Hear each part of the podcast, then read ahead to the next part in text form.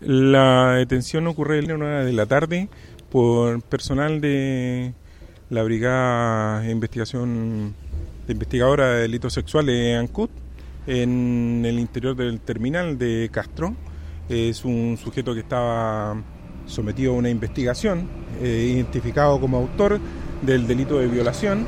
y conjuntamente con el Ministerio Público,